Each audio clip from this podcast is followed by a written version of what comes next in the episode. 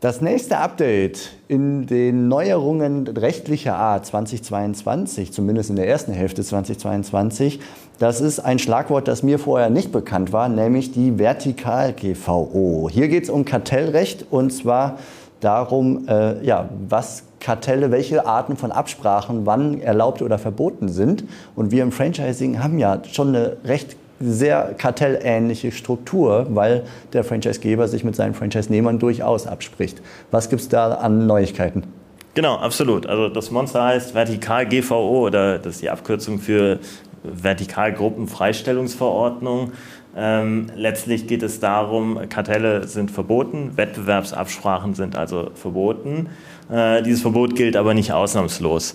Ähm, es gibt von diesem Verbot äh, Freistellungen. Und die uns interessierende Freistellung ist in einer europäischen Verordnung geregelt und die betrifft eben äh, vertikale Vertriebsstrukturen, also wie wir die im Franchising eben auch haben mit Franchisegeber und äh, Franchise-Nehmer, also äh, unterschiedliche Stufen des Vertriebs. Also im Grunde der Franchisegeber ist oben angegliedert und unten sind die Franchise-Nehmer angegliedert, deswegen genau. vertikal. Deswegen vertikal, genau. Und ähm, Absprachen, die sich im Rahmen äh, dieser Verordnung bewegen, die sind ähm, zulässig, also freigestellt von, ähm, von diesem grundsätzlichen Verbot von Wettbewerbsabsprachen.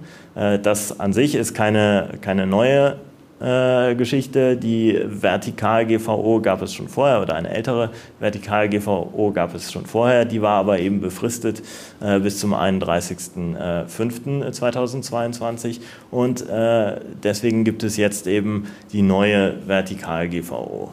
Und jetzt äh, fragst du dich doch wahrscheinlich, äh, hat sich da überhaupt was geändert, genau, äh, wenn es das schon vorher gab. Absolut, wir würden es ja nicht diskutieren, wenn sich nichts verändert hat, auch wenn die grundsätzliche Struktur gleich geblieben ist.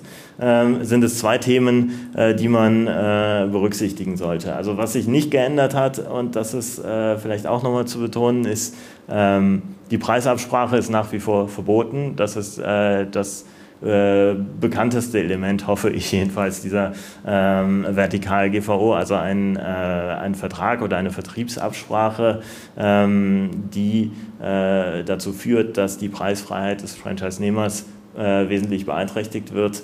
Ähm, also die klassische Vorgabe von Verkaufspreisen, die ist nach wie vor unzulässig. Da wird sich so schnell, glaube ich, auch äh, nichts dran ändern. Was hat sich geändert?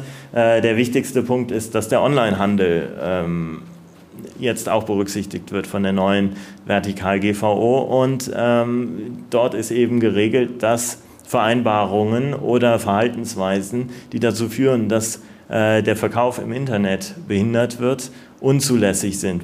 Und äh, das ist ein ganz wichtiger Punkt für die äh, Franchise-Systeme.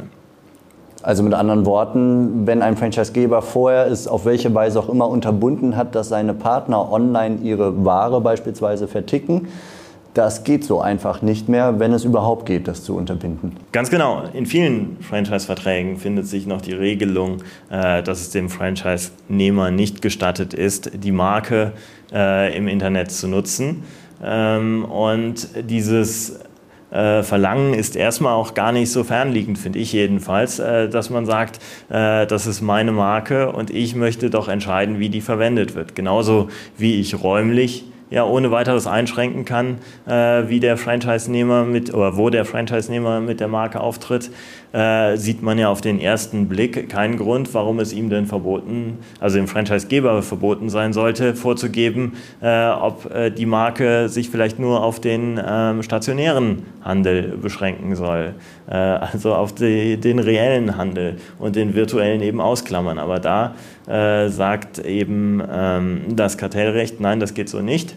Äh, das stellt eine Beschränkung des Wettbewerbs dar, äh, die unzulässig ist. Und deswegen äh, sollte jeder Franchisegeber sich anschauen, ob im Franchise-Vertrag vielleicht noch solche Regelungen vorgesehen sind, die es dann unter Umständen abzuändern gilt. Auf jeden Fall, wenn es einen Vertrieb online gibt, das gibt es auch bei anderen Marken, aller Sporthersteller oder so, die dann ihre Sportschuhe verkaufen wollen äh, und haben dann in der Vergangenheit gesagt, der und der Händler darf die online nicht verkaufen und schon gar nicht zu dem Preis. Das ist alles ziemlich schwierig geworden, wenn er das auf jeden Fall selber tut, mindestens.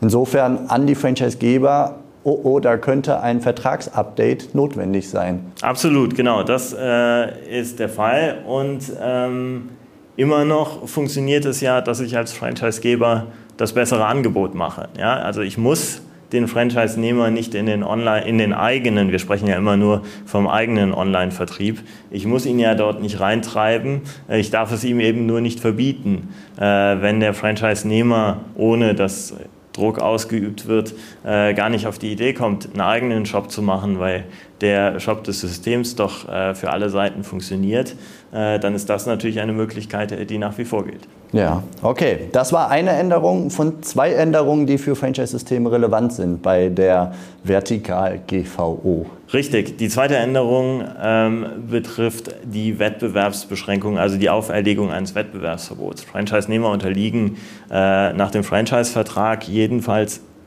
in allen Fällen, allen relevanten Fällen einem Wettbewerbsverbot, dürfen also nicht äh, für die äh, Konkurrenz tätig werden. Das ist äh, eigentlich eine Selbstverständlichkeit. Allerdings sind nur solche Vereinbarungen nach der Vertikal-GVO zugelassen, äh, bei denen sich dieses Wettbewerbsverbot auf eine Laufzeit von fünf Jahren beschränkt. Das heißt, Wettbewerbsverbote, ähm, die länger als fünf Jahre gelten, waren nur in Ausnahmefällen zulässig. Ähm, daran hat sich im Grundsatz erstmal nichts geändert, mit einer Besonderheit, nämlich dass jetzt ausdrücklich geregelt ist, dass Anschlussverträge oder die, die Fortsetzung des Vertrages über die fünf Jahre hinaus, falls nicht eine Partei kündigt, ähm, jetzt zulässig sind. Bislang war es so, dass auch diese Kettenverträge nicht ähm, zugelassen wurden. Äh, und das hat sich jetzt eben geändert, äh, dass, äh, dass es zulässig ist zu vereinbaren.